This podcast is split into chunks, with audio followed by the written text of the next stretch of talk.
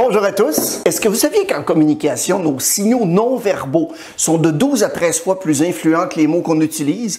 La science le prouve. On n'a qu'une seule chance de faire une bonne première impression. Les recherches démontrent d'ailleurs que l'accueil et la première impression comptent pour au moins 65% du succès ou de l'échec d'une approche. Que vous soyez à la rencontre de nouveaux clients, une réunion de réseautage, en entrevue d'embauche ou simplement en faisant la causette à un party, vous devez réussir à saisir les premières secondes d'une interaction. Peu importe le nombre d'amorces, de conversations que vous aurez ou les histoires drôles que vous racontez, si vous offrez pas une première bonne impression, il n'y a rien d'autre qui va avoir de l'importance.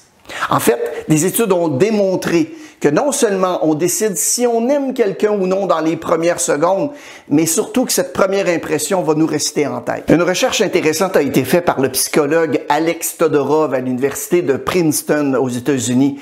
Dans le fond, ce qu'il a fait, c'est très simple. Il a placé un groupe de personnes, leur a présenté une vidéo pendant une microseconde d'un candidat politique. Étonnamment, les personnes qui participaient à la recherche pouvaient prédire avec 70% de précision qui allait gagner l'élection. Et juste à partir de cette microseconde de vidéo, ça nous dit que les gens peuvent faire des jugements instantanés, incroyablement précis, en un dixième de seconde. Faire une première bonne impression, c'est tellement important parce que vous n'avez qu'une seule chance de le faire. Vous savez que ça peut être difficile, mais en tant qu'être humain, on est conditionné à juger les gens dans les premières secondes qui suivent la rencontre et notre opinion va difficilement changer par la suite.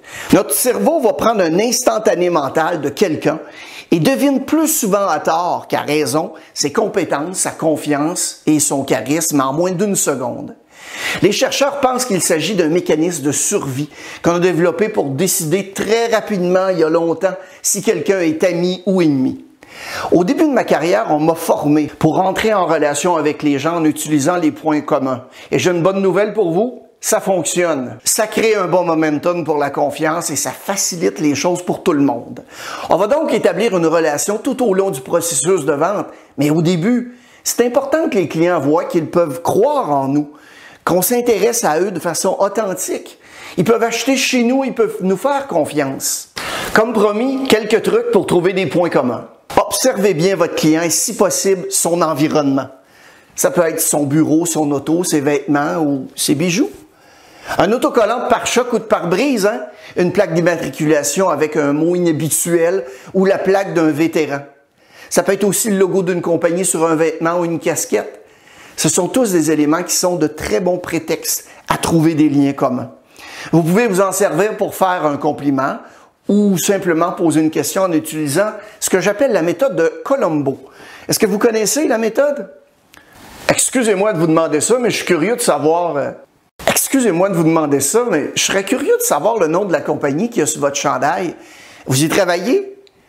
Excusez-moi de vous demander ça, mais je suis curieux de savoir la ville où vous habitez. Ah, Ouais, c'est génial.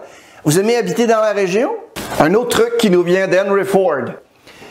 Il a remarqué dans les premières années de construction de son entreprise que les vendeurs étaient pas très très efficaces à trouver des liens communs avec les clients. Il a donc développé une méthode que vous pouvez utiliser aujourd'hui. Il s'agit d'une excellente façon de démarrer une conversation et je la placerai dans les notes au bas de l'écran. Il s'agit de F pour famille, O pour occupation, R pour récréation et D pour désir. Des questions par rapport à la famille. Où est-ce qu'ils ont grandi? Où est leur famille maintenant? Est-ce qu'ils ont des frères, des sœurs? Est-ce qu'ils ont des enfants? Qui est leur réseau d'amis? Occupation. Qu'est-ce qu'ils font dans la vie? Depuis combien de temps est-ce qu'ils occupent cette profession? Qu'est-ce qu'ils ont fait avant? Récréation. Qu'est-ce qu'ils font pour s'amuser? C'est quoi leur hobby, leur loisir, leur passion? Quelque chose qu'ils ont toujours voulu essayer ou faire? Les désirs. C'est quoi les rêves? C'est quoi les buts? C'est quoi leurs aspirations? Maintenant, concentrez-vous sur leurs réponses. Posez plus de questions, asseyez-vous et écoutez. Les gens aiment parler d'eux. Laissez-les parler, soyez à l'aise. Puis, passez à l'action. Envoyez tous les bons signaux pour faire une première bonne impression va enclencher de façon efficace l'accueil dans le processus de vente. Maintenant que vous avez vu la vidéo, qu'est-ce que vous ferez de différent? Passez à l'action et faites-moi signe.